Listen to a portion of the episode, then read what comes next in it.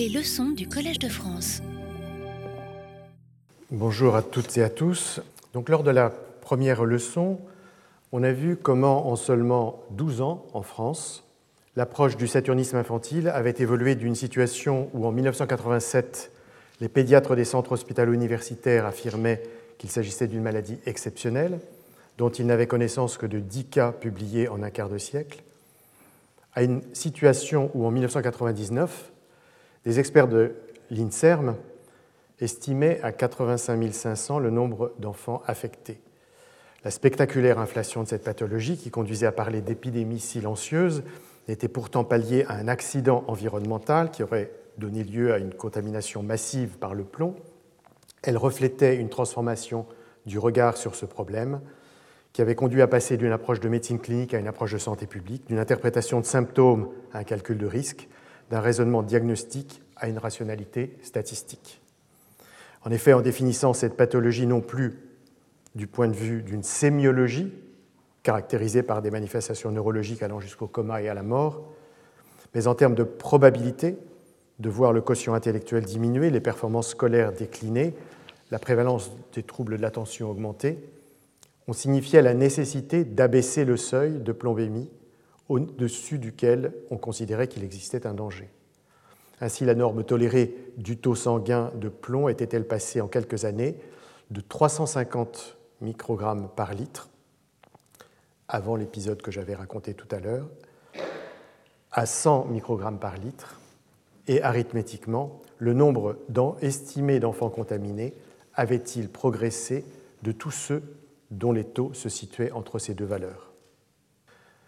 C'est dire que la transformation du regard impliquait un changement de seuil et une multiplication des cas qui permettait d'affirmer l'existence d'une situation grave et d'en justifier la prise en charge urgente. La requantification du problème entraînait sa requalification, mais la réciproque était vraie. La reconnaissance de l'épidémie silencieuse de saturnisme infantile est donc non seulement une affaire de regard, mais aussi une affaire de chiffres, de valeur du seuil et de nombre de cas.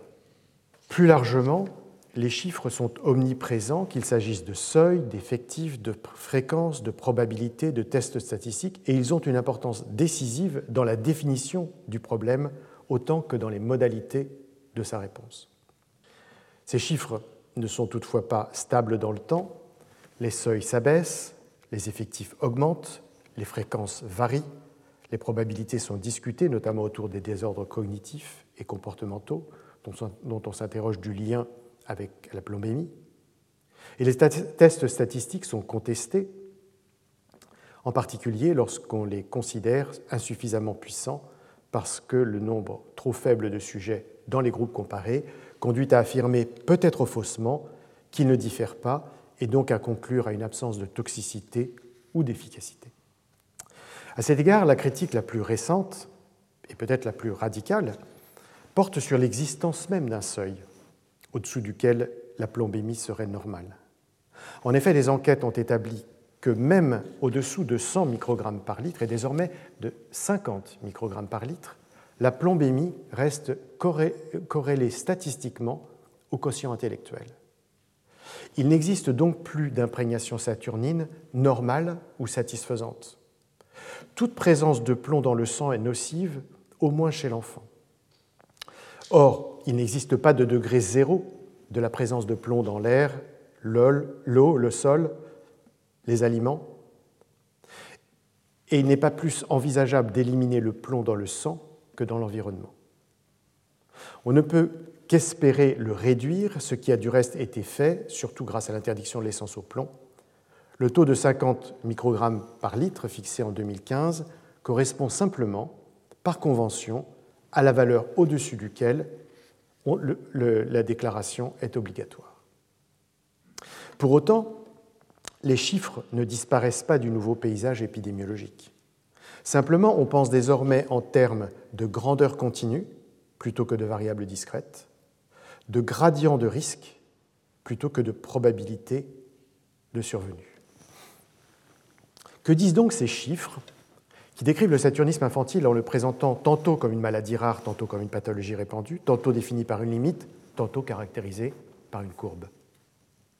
Déjà, Judith Reinhorn le constatait dans son histoire du blanc de plomb, c'est-à-dire de la céruse, à la fin du XIXe siècle, plus que le nom, le nombre est investi de la tâche de dire la réalité et de traduire l'épidémie de cas agrégés. Ce pouvoir symbolique du nombre et sa capacité à prétendre dire le réel sont d'autant plus remarquables qu'aujourd'hui comme hier, il est aussi assertif qu'il est inconsistant, aussi péremptoire qu'il est versatile.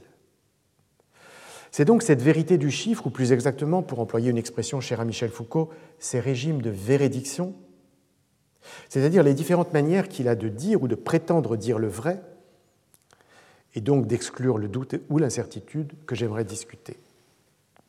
Mais ces régimes de véridiction variés m'intéressent moins comme ce qu'il appelle, lui, des jeux de vérité, en tant que tels, que pour les enjeux cognitifs et surtout politiques et moraux qu'ils révèlent.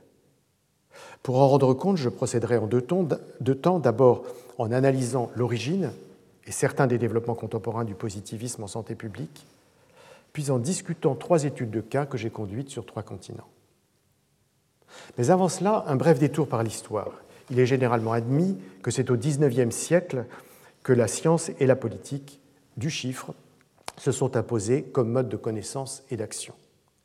Pour Yana King, ce siècle produit à la fois les lois statistiques, grâce auxquelles on est désormais capable de déchiffrer les comportements humains et les faits sociaux, et l'impérialisme des probabilités qui autorise la prédiction de risques pour l'individu, la société et même la planète tout entière.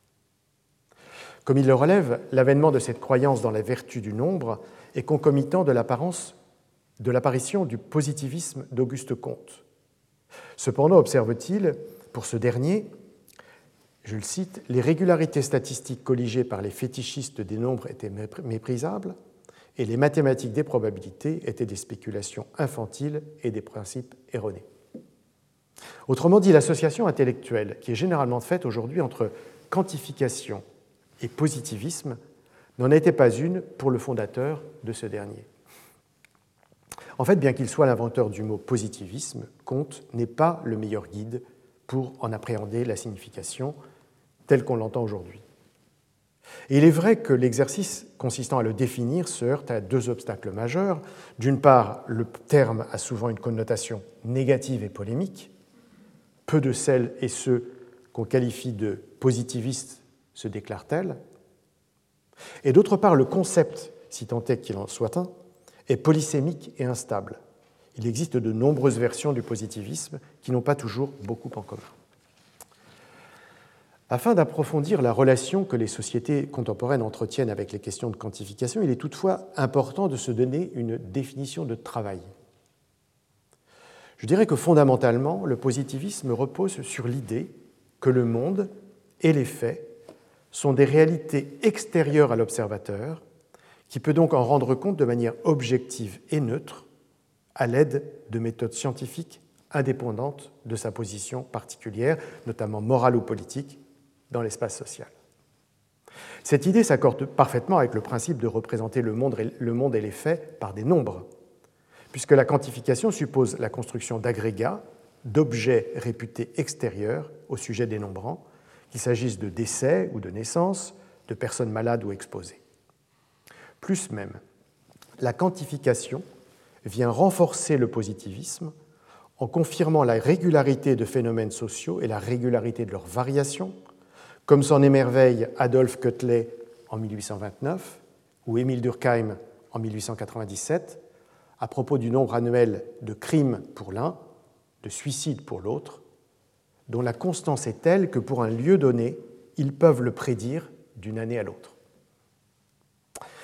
Depuis une ou deux décennies, positivisme et quantification ont effectué leur grand retour, en particulier aux États-Unis, à travers ce qu'on appelle les sciences sociales analytiques. Le directeur de l'Institut pour la science sociale quantitative de l'Université de Harvard, Gary King, décrit ainsi l'émergence de ce nouveau savoir. Les sciences sociales, dit-il, traversent une phase de transformation spectaculaire, passant de l'étude des problèmes à leur solution, d'un bricolage à partir d'un petit nombre d'éléments épars à l'analyse d'un nombre croissant des données riches et diverses, d'un isolement de chercheurs s'évertuant chacun dans leur coin à une recherche en équipe interdisciplinaire de grande taille, travaillant ensemble, et d'une activité purement académique tournée vers l'intérieur à des programmes ayant un impact majeur sur les politiques publiques, le commerce et l'industrie, sur les autres disciplines et sur certains des grands problèmes qui affectent les individus et les sociétés. On notera dans cette description l'absence de toute référence à l'idée de critique, et notamment de critique de la production du savoir, dans la tradition, tradition qui va de Hume à Kant, et Kant à Seawright Mills et Bourdieu. Ce qui, pour King et bien d'autres, en économie, en sociologie, en sciences politiques, caractérise cette révolution dite analytique, c'est l'introduction de ce qu'on appelle, de leur nom anglais, les big data, ces, volumes considérables de données numériques que la digitalisation permet d'extraire et qui offrent la possibilité d'investiguer tous les domaines de la vie sociale, y compris bien sûr sanitaire. La santé publique n'est en effet pas imperméable à ces changements et la discipline reine qui nourrit la santé publique est l'épidémiologie, laquelle, longtemps consacrée à une description qualitative des maladies infectieuses et parasitaires pratiquées pour l'essentiel dans le cadre de la médecine tropicale, c'est la vieille version de l'épidémiologie, est devenue aujourd'hui une, discipline exclusivement quantitative, héritière de la statistique, dont elle est une application à la médecine.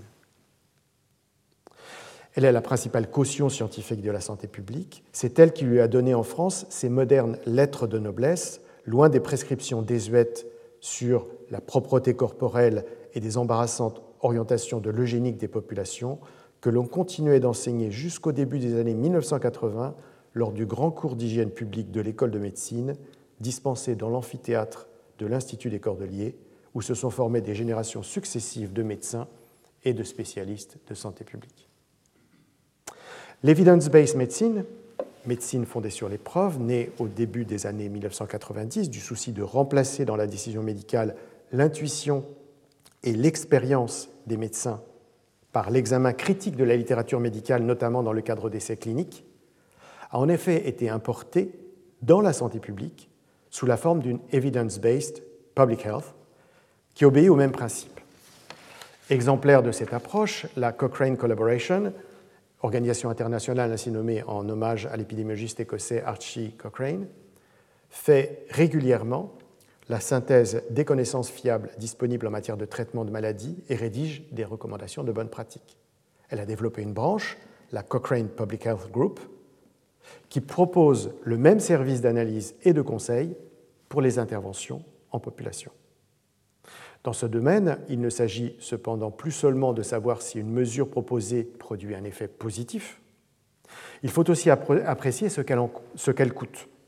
Dès lors, la santé publique, fondée sur les preuves, ne mobilise plus seulement l'épidémiologie, mais aussi de plus en plus l'économie. Elle ne parle plus uniquement de risques relatifs de survenue d'une pathologie en fonction de l'exposition à un facteur pathogène, mais également pour comparer différentes interventions possibles d'analyse de coût-efficacité, même d'analyse de coût-bénéfice, qui suppose alors qu'on attribue une valeur monétaire au recul de la fréquence d'une maladie ou au gain d'années de vie en bonne santé. Deux indicateurs ont dans ce cadre pris une importance majeure dans les décisions adoptées par les organisations internationales en termes d'allocation de leurs ressources. D'une part, le QALY, Quality Adjusted Life Year, estime la qualité de la vie en indiquant le gain d'années en bonne santé résultant d'une intervention. Il est censé permettre de décider quelle action mener en priorité. D'autre part, le DALI, Disability Adjusted Life Year, évalue le fardeau de la maladie en exprimant la perte d'années en bonne santé par addition de celles perdues en raison d'une mort précoce et de celles altérées en raison invalidité. Il est supposé aider à déterminer sur quelle pathologie agir en particulier. Le QALY, qui mesure un gain de qualité de vie, est plus utilisé dans les pays du Nord, tandis que le DALI, qui mesure une perte de quantité de vie, l'est plus dans les pays du Sud. Ces variables qui autorisent des comparaisons entre pays sur la base notamment de l'évaluation des différentes causes d'invalidité auxquelles on attribue euh, des coefficients.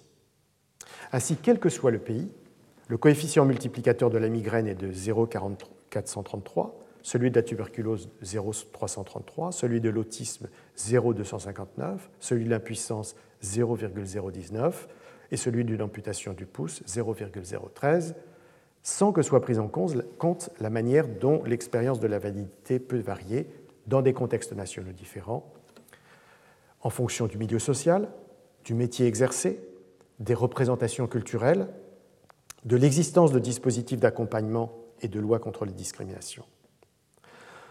On comprend dès lors la difficulté qu'il y a à tirer des conclusions valides au plan anthropologique de ces comparaisons internationales et surtout la limitation qui en résulte pour prendre des décisions opportunes de hiérarchisation des problèmes et de prioritisation des interventions.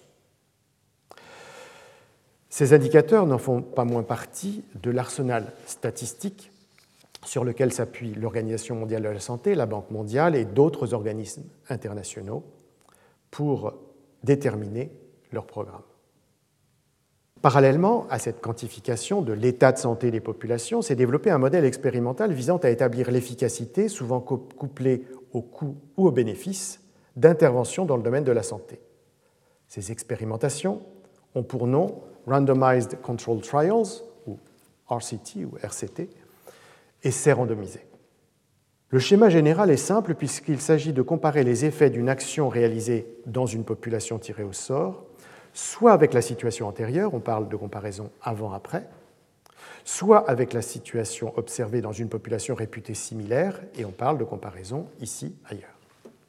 Un exemple classique réalisé dans le Abdul Latif Jamil Poverty Action Lab du Massachusetts Institute of Technology compare dans trois groupes de villages indiens l'évolution de la couverture vaccinale, en l'absence de toute intervention dans le premier, en envoyant chaque mois des équipes mobiles d'agents de santé bien formés dans le deuxième, et en faisant deux surcroît distribuer par ces équipes des sacs de lentilles et des plats de métal dans le troisième. L'étude montre, sans surprise excessive, que les meilleurs résultats sont obtenus dans le troisième groupe. Ces essais, qui ont connu un important essor et une reconnaissance internationale au cours de la période récente, sont devenus une sorte de référence absolue. On utilise parfois l'expression gold standard dans le domaine du développement. Présentée comme une innovation majeure en économie, cette méthode a valu à ses promoteurs, Abhijit Banerjee, Esther Duflo et Michael Kramer, le prix de la Banque royale de Suède à la mémoire d'Alfred Nobel en 2019. Ce dispositif d'enquête est en fait l'adaptation d'une technique utilisée en épidémiologie depuis les années 1970, en médecine à la fin des années 40 et même en agriculture dès les années 1930. En épidémiologie, il a notamment été mis en œuvre pour mesurer le rapport coût-efficacité d'un ensemble d'interventions et de soins intégrés au niveau local dans les pays du tiers-monde et a été décisif pour y justifier l'instauration de ce qu'on appelle la politique de soins de santé primaire sous euh, l'égide de l'Organisation mondiale de la santé. C'est dire que les essais randomisés ont une longue histoire. On peut appeler biostatistique l'ensemble des procédures et des pratiques de quantification de la santé, qu'elles relèvent de l'épidémiologie ou de l'économie, voire d'autres disciplines, et qu'elles consistent en outils de mesure comme les QALY et les DALI, ou de techniques d'enquête comme les RCT. Elle est devenue le mode dominant et parfois même hégémonique de production des savoirs légitimes sur la santé collective. Cette approche soulève cependant plusieurs types de problèmes qui sont particulièrement critiques dans les pays du Sud. Premièrement, au risque d'une tautologie, on ne quantifie que ce qui est quantifiable. Or, une partie importante de ce qui caractérise la santé publique, et plus généralement des activités humaines, que ce soit en termes de comportement, de décision, de conditions de vie ou de succès d'une action, échappe à la quantification.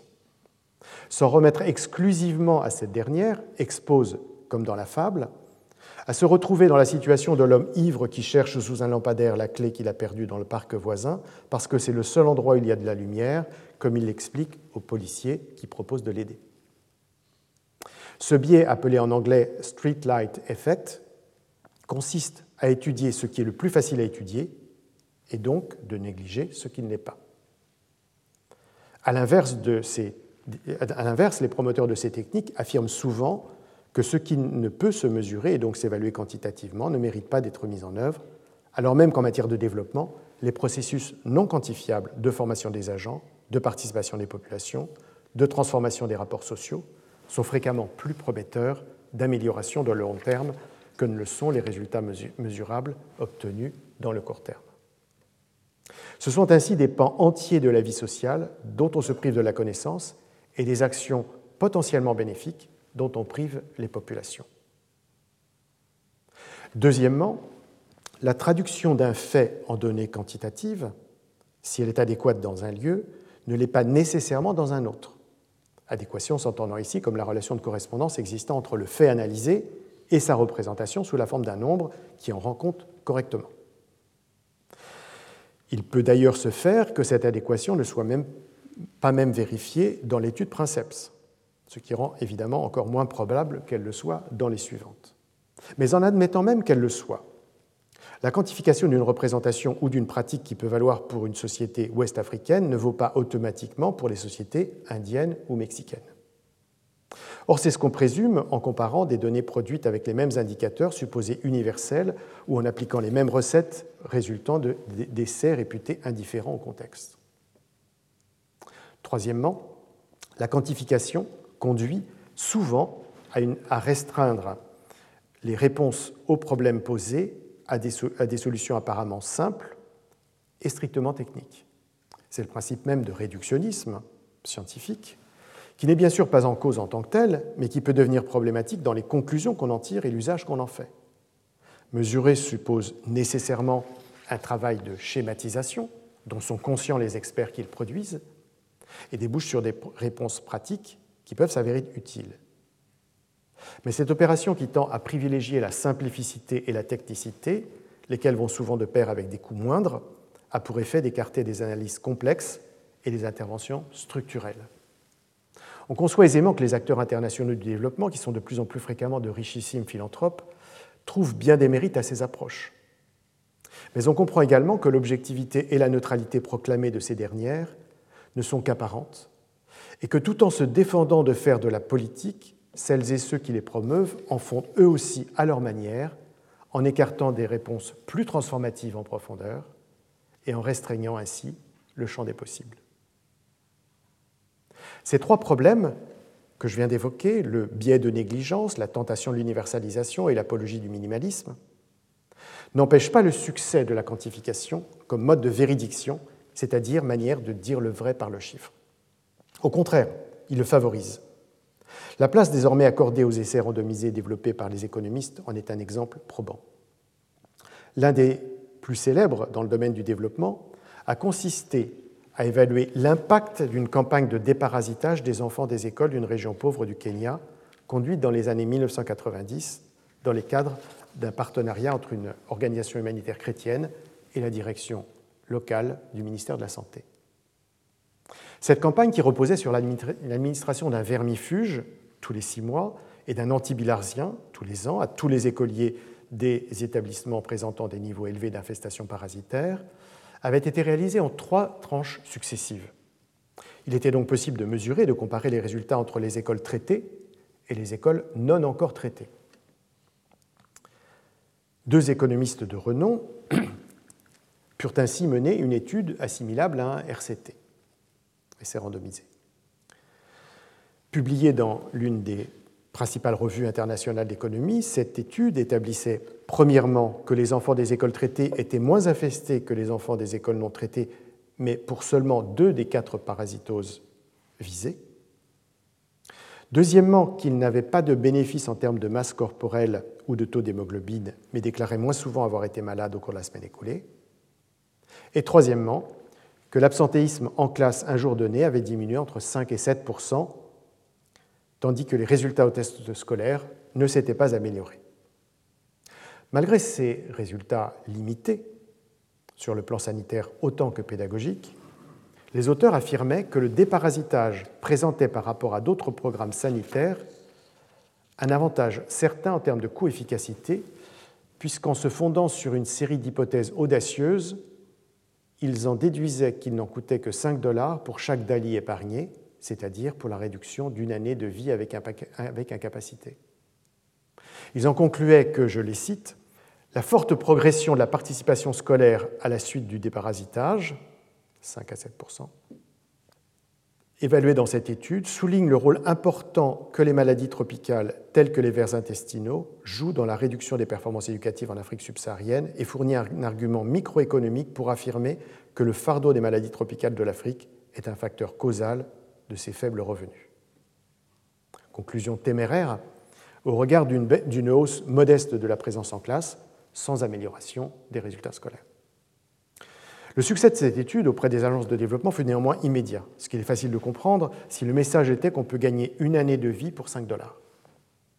L'organisation états-unienne GiveWell, qui se donne pour mission d'évaluer le rapport coût-efficacité des programmes menés par des organisations non gouvernementales de façon à aider les donateurs privés à choisir où adresser leurs dons, plaça le déparasitage dans sa liste des top charities annonçant sur leur site web, je les cite, qu'il offrait aux donateurs une occasion exceptionnelle de faire le bien avec leurs dons. À l'époque, le déparasitage connaissait d'ailleurs un essor mondial dans les pays pauvres sous l'impulsion de l'Organisation mondiale de la santé. L'étude sur les écoles kenyanes suscita cependant des critiques publiées dans une grande revue internationale d'épidémiologie. Plusieurs auteurs en avaient en effet repris les données, d'une part en reproduisant la même démarche, mais en corrigeant les erreurs de codage et en vérifiant les calculs. D'autre part, en proposant une méthode différente d'analyse statistique. Et dans les deux cas, les bénéfices en termes de scolarisation, qui étaient la base de la proclamation de l'importance du déparasitage pour le développement économique du continent africain, n'étaient plus significatifs ou bien devenaient contestables en raison d'importants biais. Les deux auteurs de l'étude kenyane reconnurent une partie de leurs erreurs, mais gardèrent leurs conclusions. S'ensuivit ce qu'on a ironiquement appelé The Worm War, la guerre des vers, avec la conduite de nouveaux, essais euh, randomisés par d'autres économistes qui confirmaient les résultats de leurs collègues, et la réalisation de méta-analyses par des épidémiologistes qui excluaient certaines études pour manque de rigueur. Finalement, chacun resta sur ses positions, divisant le monde de la science et le monde du développement en deux camps, pour ou contre la preuve de l'intérêt du déparasitage. D'un côté, la Cochrane Library, autorité scientifique indépendante, affirmait à propos de ce déparasitage qu'il y avait, je les cite, maintenant des preuves substantielles qu'il n'améliore pas en moyenne l'état nutritionnel, l'hémoglobinémie, la cognition, les performances scolaires et la survie. De l'autre côté, GiveWell, autorité morale privée, tout en reconnaissant avoir pris connaissance de cette méta-analyse, lui reprochait d'avoir écarté des études montrant des résultats favorables en arguant de défauts de méthode et affirmait, je les cite, qu'ils ne changent pas leur évaluation d'ensemble du déparasitage. Dans la perspective de la vérité du chiffre, cette étude de cas montre que euh, la euh, scientificité dont se réclamaient les deux économistes n'est pas exempte de faiblesse et les conclusions qu'ils en tirent n'ont peut-être pas la robustesse qu'ils revendiquaient. Leur positivisme est en effet battu en brèche par plus positivistes qu'eux, et leur evidence-based science est démenti par une autre evidence-based science. On saisit l'importance de cette controverse, ce sont en effet la véridiction par la quantification et l'adhésion qu'elle suscite qui s'en trouvent ébranlées. Du moins pourrait-on le penser, mais la réaffirmation par Givewell de son soutien au déparasitage, alors même que l'efficacité en est mise en doute, montre que tel n'est pas le cas. La séduction d'une mesure peu coûteuse, qui peut être avantageusement présentée au public et surtout aux financeurs comme une magic bullet, sorte de traitement miracle, est en effet trop forte. Qu'on ne s'y méprenne pas cependant. Il ne s'agit ni de nier l'utilité du déparasitage, qui est efficace sur ce qu'il est censé faire, à savoir déparasiter, et relève donc à la fois d'un besoin et d'un droit, ni de condamner les essais randomisés qui peuvent, sous certaines réserves, contribuer à la validation d'actions de santé publique. Il s'agit simplement d'encourager à la prudence dans des opérations intellectuelles aux retombées pratiques telles que la montée en généralité et l'adoption de recettes, surtout concernant des, populations pauvres et des pays en développement qui n'ont guère leur mot à dire dans la mise en œuvre de ces programmes venus d'ailleurs. Au fond, rien d'autre que ce que disent l'économiste, lui aussi nobélisé Angus Deaton et la philosophe Nancy Cartwright, dans un rapport pour le National Bureau of Economic Research des États-Unis, je les cite, les RCT seraient plus utiles si l'on avait à leur égard des attentes plus réalistes et si leurs écueils étaient reconnus. Si j'ai accordé une certaine place à la discussion de cette étude célèbre qui réunit des ingrédients importants du positivisme en santé publique, les RCT et les DALI, l'empire de la preuve et le salut dans l'expérimentation, l'assurance de l'assertion et la montée en généralité, c'est parce qu'elle illustre à la fois le pouvoir de la quantification et la fragilité de la vérité qu'elle produit. Invitation en somme à interroger de manière critique la véridiction par le chiffre. Lors de mes recherches en Équateur sur la mortalité maternelle dans les années 1990, j'en avais déjà eu l'idée. En consultant les données concernant les décès de femmes survenus pendant la grossesse, au moment de l'accouchement et dans les 42 jours suivants, c'est ce qui est la définition de la mortalité maternelle, j'avais été frappé de l'écart existant entre les taux que je lisais dans les documents officiels de l'Organisation panaméricaine de la santé et les taux que je recalculais à partir des données d'état civil produites par l'Instituto Nacional de Estadística y Censos. Les premiers donnaient une mortalité maternelle beaucoup plus élevée que les seconds, autrement dit présentaient de l'équateur une image alarmante qui, du point de vue de la gravité de la situation, plaçait le pays au deuxième rang du continent après Haïti. Lorsque je devins familier de la politique dite reproductive de l'Équateur et que j'en eus rencontré la directrice nationale, profondément marqué, et c'est un élément important, par la mort de sa propre mère à sa naissance, je compris la raison de ce décalage. Le mauvais classement allégué du pays, joint à la mobilisation bien réelle de ses responsables sanitaires, avait permis à l'Équateur de prendre la tête de la croisade continentale contre la mortalité maternelle. Une importante aide internationale lui avait été allouée pour la réalisation de ce programme d'amélioration de la santé des femmes. Comme de tels projets supposent d'avancer des objectifs chiffrés, le ministère de la Santé s'était engagé à réduire des trois quarts la mortalité maternelle entre 1990 et 2015, véritable défi dans un pays présentant de fortes inégalités sociales et de fortes disparités d'accès aux soins, notamment pour les populations indiennes des zones rurales.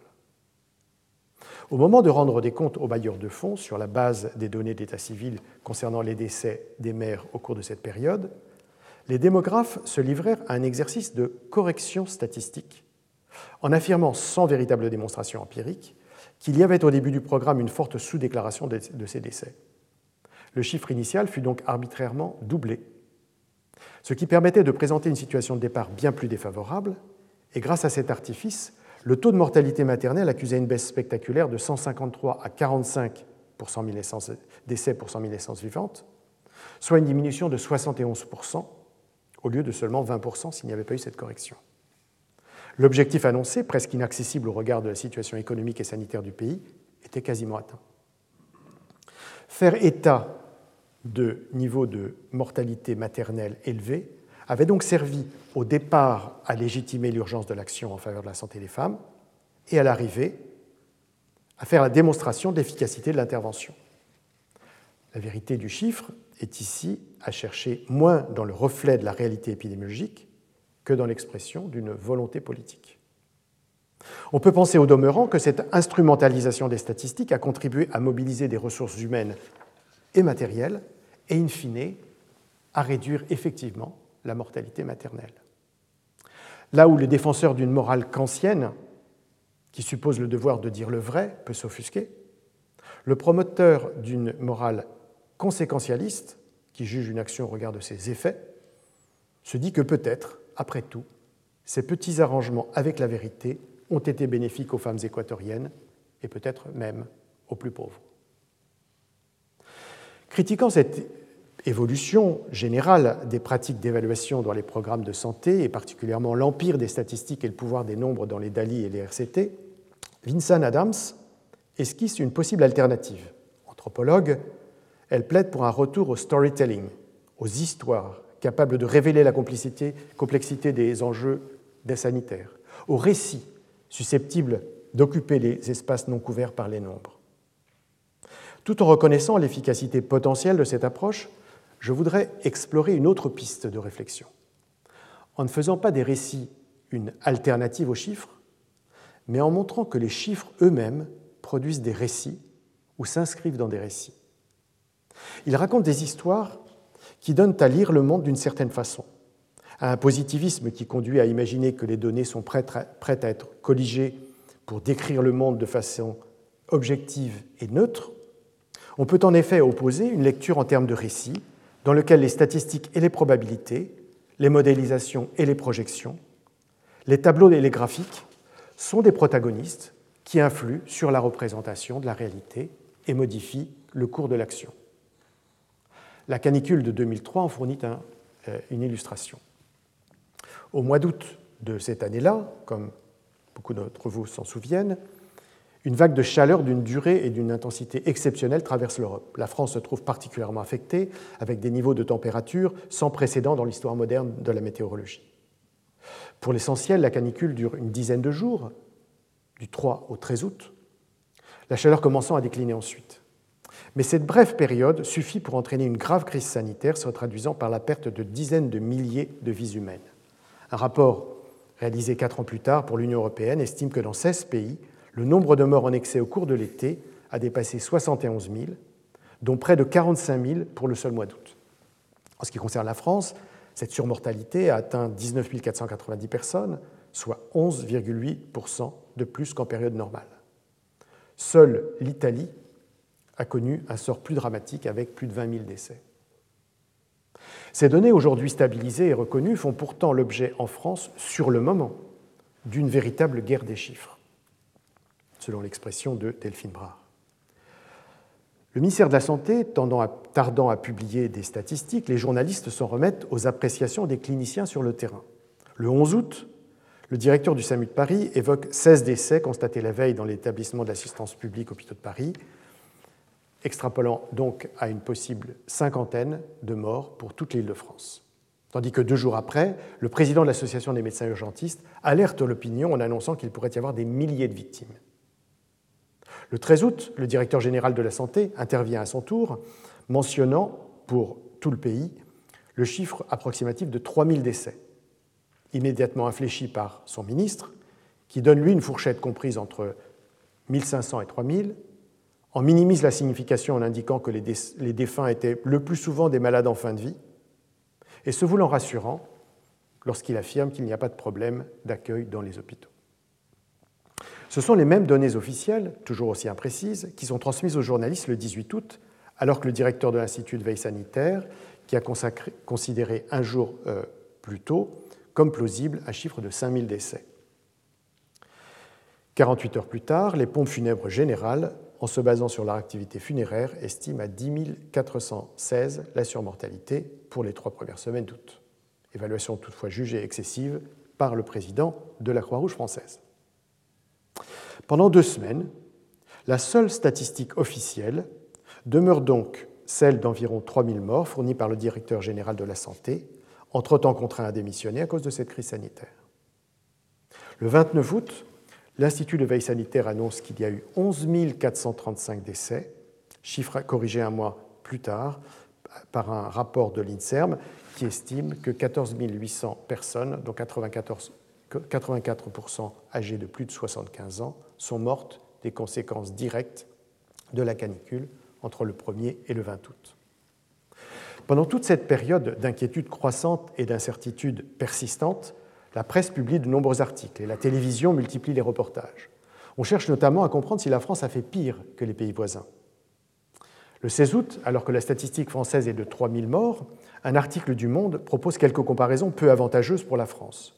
Le journaliste constate, qu'en Italie aussi le décompte des victimes est difficile à établir, mais donne des précisions sur l'Allemagne, où aucune perte de vie humaine n'a été enregistrée. L'Espagne, où on dénombre 45 décès, dont la moitié par coup de chaleur le Portugal, où 18 personnes sont mortes d'incendie, et la Grande-Bretagne, où l'on ne déplore que quelques noyades. Or, l'étude conduite ultérieurement montrera qu'il y a eu au mois d'août 15 251 morts en excès par rapport aux, périodes, euh, aux années précédentes en France, mais 9 713 en Italie, 7 295 en Allemagne, 6 461 en Espagne, 2 196 au Portugal, 1 987 en Angleterre et au Pays de Galles, autrement dit on est loin des quelques décès par coup de chaleur, incendie ou noyade. Certes, la France reste le pays qui concentre le plus de victimes, mais l'excès de morts par rapport à ses voisins y est de 1,5 à 8 fois, et non pas 100 fois comme dans l'article du journal. Il y aurait certainement beaucoup à dire sur la gestion de cette crise, qui a d'ailleurs donné lieu à divers ouvrages de témoignages et d'analyses, mais je voudrais limiter mon commentaire à la question des chiffres. Comment expliquer en effet ces variations, ces controverses et ces étranges comparaisons? Un élément important relevé par Marc Millet est le phasage narratif de la crise.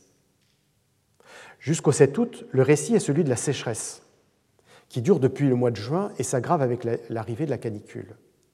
On évoque des difficultés des agriculteurs, les incendies de forêt, la pollution à l'ozone. Personne ne fait référence à la santé. Du 8 au 12 août, le récit devient dominé par l'enjeu énergétique, car se combine l'augmentation de la température des eaux de rejet des centrales et l'accroissement de la consommation en électricité. On parle de prévention d'accidents nucléaires et de, et de risque de coupure générale de courant. Les premières alertes des urgentistes sont toutefois, euh, commencent toutefois à être relayées dans les médias. À partir du 13 août, date du déclenchement du plan blanc qui mobilise les professionnels de santé d'Île-de-France, le récit sanitaire s'impose à son tour, mais on est déjà à la fin de la deuxième semaine, c'est-à-dire au dernier jour de la canicule, et comme on l'apprendra plus tard, au lendemain du pic de mortalité. Ce récit tardif est dominé par les interrogations et les polémiques autour des statistiques. Il y a donc un décalage dans le temps qui explique le délai dans la production des chiffres fiables. Mais, il y a aussi un décalage dans la méthode de recueil entre la pratique des urgentistes et la mesure des démographes et des épidémiologistes. Les premiers font état des décès de patients qu'ils ont transportés ou reçus à l'hôpital, les seconds analysent les certificats établis par les médecins qui sont transmis à l'INSEE et à l'INSERM. Dans un cas, la connaissance est locale, partielle et immédiate. Partielle et immédiate. Dans l'autre, la connaissance est nationale, quasi exhaustive et différée. Les urgentistes comptabilisent les malades dont ils savent qu'ils sont morts des effets de la canicule, et notamment par hyperthermie ou déshydratation, mais ils ne peuvent évidemment le faire pour les patients dont l'issue fatale se produit plusieurs jours plus tard, dont la mort semble liée à une autre cause, ou bien sûr, dont le décès survient au domicile. Les démographes et les épidémiologistes, eux, mesurent le nombre de morts en excès d'une année normale et leur évaluation repose en pratique sur une soustraction entre le nombre des essais observés et le nombre des décès attendus, ultérieurement précisé avec la cause déclarée de la mort, ce qui leur permet de prendre en compte avec retard ce que les cliniciens ont méconnu. On comprend donc pourquoi, premièrement, les urgentistes donnent des chiffres bien avant les démographes et les épidémiologistes, et deuxièmement, les chiffres des premiers sont très inférieurs à ceux des seconds. Bien qu'on parle dans les deux cas de mortalité, ces données n'ont rien à voir, puisque les unes procèdent d'un regard médical et les autres d'un calcul statistique. Dès lors, on ne peut comparer, comme le fait le journaliste le 16 août, les 3000 décès de la France et les 45 morts de l'Espagne, puisque la méthode de comptage est différente. Et d'ailleurs, les chiffres définitifs montrent que les écarts sont en fait bien moindres, puisque l'excès de mortalité en France est un peu plus du double de celui de l'Espagne. Les chiffres de la canicule de 2003 sont donc remarquablement disaires. Ils parlent, mais l'accumulation de leurs discours disparates produit une cacophonie plutôt qu'un savoir utile. Les multiples récits qu'ils nourrissent donnent une vision diffractée de la réalité sanitaire. Il y a l'alerte des urgentistes lancée sur un mode dramatique avec pourtant des chiffres modestes, une cinquantaine. Il y a les propos rassurants du ministre sur l'accueil dans les hôpitaux alors que ces services annoncent des chiffres considérables, 3000 morts. Il y a les comparaisons des réponses des pays à partir de données colligées de manière tellement différente qu'elles en deviennent absurdes. Plusieurs milliers de décès d'un côté, quelques personnes brûlées ou noyées de l'autre. Il y a la minimisation des statistiques de décès par l'argument d'un effet moisson, comme on appelle, non sans une certaine brutalité, le fait que la vague de chaleur n'aurait eu pour conséquence que de précipiter la fin annoncée de personnes âgées déjà très fragiles. Il faudra attendre les données de mortalité des années suivantes pour réfuter cette hypothèse.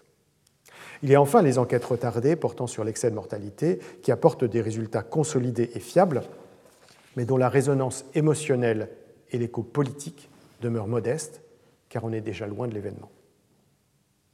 La multiplication des nombres sans cohérence entre eux génère ainsi ce que Umberto Eco appelle un bruit, c'est-à-dire une perturbation de la nature du signal qui le rend difficile à détecter ou produit une réponse opposée à celle souhaitée.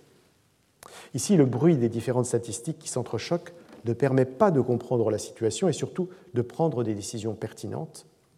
En somme, parce qu'ils en disent trop, les chiffres ne disent rien. Si la confusion des chiffres et, de leur interprétation peut ne pas signifier autre chose que la faiblesse des systèmes d'information correspondants, comme on l'a vu dans le cadre de la canicule de 2003, et c'était un diagnostic qui a été fait a posteriori, en revanche, une confrontation de ces chiffres et de leur interprétation peut s'avérer riche de signification, devenant même une clé de lecture de la société. C'est ce que montre la controverse scientifique et politique autour des données de mortalité en Afrique du Sud, survenue le 9 juillet 2000, jour de l'ouverture de la 13e conférence internationale sur le sida à Durban. Cette controverse s'inscrit dans le cadre plus large de la dispute qui oppose la communauté scientifique mondiale et un petit groupe de chercheurs hétérodoxes qui récusent l'étiologie virale du sida et dénoncent l'usage nocif des antirétroviraux. La figure la plus visible de cette contestation est le président sud-africain, Thabo Mbeki, qui vient de provoquer un scandale international en convoquant un panel de savants des deux camps afin de confronter leur point de vue et, affirme-t-il, de faire la lumière sur la cause de l'épidémie. Dans ce climat particulièrement tendu, le principal quotidien national titre à sa une, en énorme lettrage, Young, Gifted and Dead, jeune, doué et mort. La, la formule fait référence à une célèbre chanson de Nina Simone datant de 1969, Young, Gifted and Black, qui a été l'hymne du mouvement pour les droits civiques aux États-Unis. L'article présente quatre diagrammes montrant pour les deux années 1990 et 2000 la mortalité en fonction de l'âge dans les deux sexes. Alors qu'en 1990, les courbes des taux de décès ont des pentes ascendantes de 15 à 70 ans, comme c'est le cas dans presque partout dans le monde. En 2000, au contraire, le maximum se situe entre 35 et 55 ans pour les hommes, tandis que pour les femmes, on observe deux pics entre 25 et 35 ans, puis entre 65 et 85. En d'autres termes, en Afrique du Sud, on meurt désormais deux fois plus souvent avant d'atteindre l'âge de 50 ans que ce n'était le cas une décennie plus tôt. Ces graphiques ont, été présentés quelques jours auparavant, apprend-on, par William Malegapuru Makoba, le biologiste qui dirige le Medical Research Center, devant les membres du panel présidentiel que j'évoquais tout à l'heure. Même si rien n'est indiqué de la distribution raciale de ces statistiques, la substitution de black par dead dans le titre de l'article suggère ostensiblement que ceux qui meurent en excès sont noirs, autrement dit que le sida les affecte majoritairement. Or, l'association du sida et des Africans, autrement dit des noirs, selon la classification raciale sud-africaine, est un thème à connotation explicitement raciste des dernières années de l'apartheid le choix de comparer défavorablement la situation de l'Afrique du Sud démocratique avec l'Afrique du Sud de l'apartheid ajoute 90-2000 ajoute euh, une violence symbolique supplémentaire qui reflète un discours assez commun dans certains milieux, d'après lesquels les choses n'ont fait qu'empirer depuis les élections démocratiques de 1994. La une du journal ne peut donc manquer de frapper les esprits en raison des révélations sur la mortalité, mais aussi du sous-texte qu'on peut y lire. Dès le lendemain, le ministère de l'Intérieur intervient pour corriger cette information. Ces services sont responsables de l'enregistrement des décès, mais l'analyse des données ne fait pas partie de ses missions. Il n'en conteste pas moins l'interprétation faite par Makoba en indiquant premièrement que les adultes sud-africains meurent massivement d'accidents et de violences, le profil de la mortalité ne pouvant donc être imputé au seul sida. Et deuxièmement, que la comparaison des deux années n'a aucune validité scientifique, puisque sous l'apartheid, quatre des dix bantoustans dans lesquels le gouvernement a regroupé de manière forcée les populations noires en fonction de leur appartenance ethnique supposée ne sont pas pris en compte. Ce double argument, repris dans les jours suivants par plusieurs personnalités, dont Becky lui-même, vise à établir deux vérités historiques. D'une part, les morts non naturelles, en particulier les homicides, sont un legs du régime qui, après avoir dépossédé les populations noires de leurs terres, les a ségrégées dans des homelands pour les zones rurales et des townships pour les territoires urbains, dans lesquels la plupart ont survécu dans la misère et dont les administrations impuissantes et corrompues ne faisaient pas respecter la loi et l'ordre. Or, cette violence et cette criminalité héritées de l'apartheid n'ont pas pu se résorber du jour au lendemain et ont même pu se libérer avec l'instauration de la démocratie qui a permis une mobilité inédite de personnes jusqu'alors contraintes par des laissés-passer. D'autre part, l'exclusion et l'abandon des populations noires par un pouvoir fondé sur l'idéologie de la suprématie blanche se sont traduits, entre autres, par un désintérêt pour les données épidémiologiques et démographiques concernant les populations noires, avec un enregistrement très incomplet des événements vitaux. Ainsi, dans les années 1970, les informations ne sont recueillies que sur moins du tiers des euh, populations noires, et un cinquième des données de mortalité indique cause inconnue. Tandis que dans les années 1980, les informations concernant l'ensemble des zones rurales restent déficitaires et même inexistantes pour près de la moitié des Bantoustans. Autrement dit, parce qu'ils ne comptent pas aux yeux des autorités sud-africaines blanches, les Noirs ne sont pas comptés. On retrouve ici la double dimension des euh, statistiques en tant qu'elles correspondent à une réalité, celle de la violence de l'apartheid, et qu'elles font l'objet d'une construction, en l'occurrence d'un escamotage d'une partie de la population. Un an plus tard, le principal centre de recherche démographique du pays publie un document qui propose une analyse de la mortalité entre 1988 et 2000, permettant donc de saisir à la, fois la transition entre l'apartheid et la démocratie et le développement de l'épidémie de sida. On n'est plus dans le sensationnalisme journalistique avec ses déclarations retentissantes. L'analyse des données et de leurs limites est rigoureuse. L'incomplétude des informations sur les décès est bien confirmée, puisqu'entre 1990 et 2000, on passe de 54% à 89% de couverture statistique.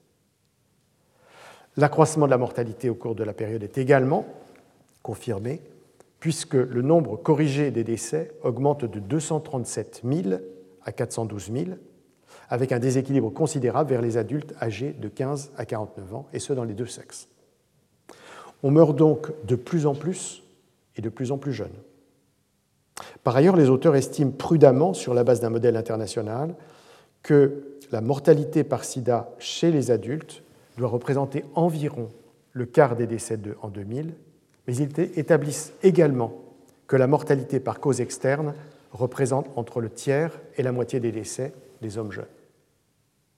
On est donc tenté de considérer qu'objectivement les deux camps qui s'affrontaient quelques mois auparavant avaient l'un et l'autre partiellement raison. D'abord puisque la mortalité a augmenté, mais que les données ne sont pas strictement comparables. Ensuite, dans la mesure où le sida explique une part importante de l'inquiétante progression des décès, mais où les morts violentes et accidentelles, bien qu'en recul par rapport aux années de libération de l'apartheid, demeurent une cause substantielle de la mortalité des hommes jeunes. La réconciliation n'aura pourtant pas lieu. Car la question de savoir qui a raison n'est peut-être pas l'essentiel. Ce que la controverse a révélé, c'est comment l'interprétation des statistiques réveille les douleurs du passé, comment elle divise la nation sur les lignes de fracture léguées par un siècle de ségrégation raciale et comment mettre en avant le sida ou la violence pour expliquer le nombre de décès ne relève pas simplement d'une discussion scientifique, mais manifeste une dissension politique.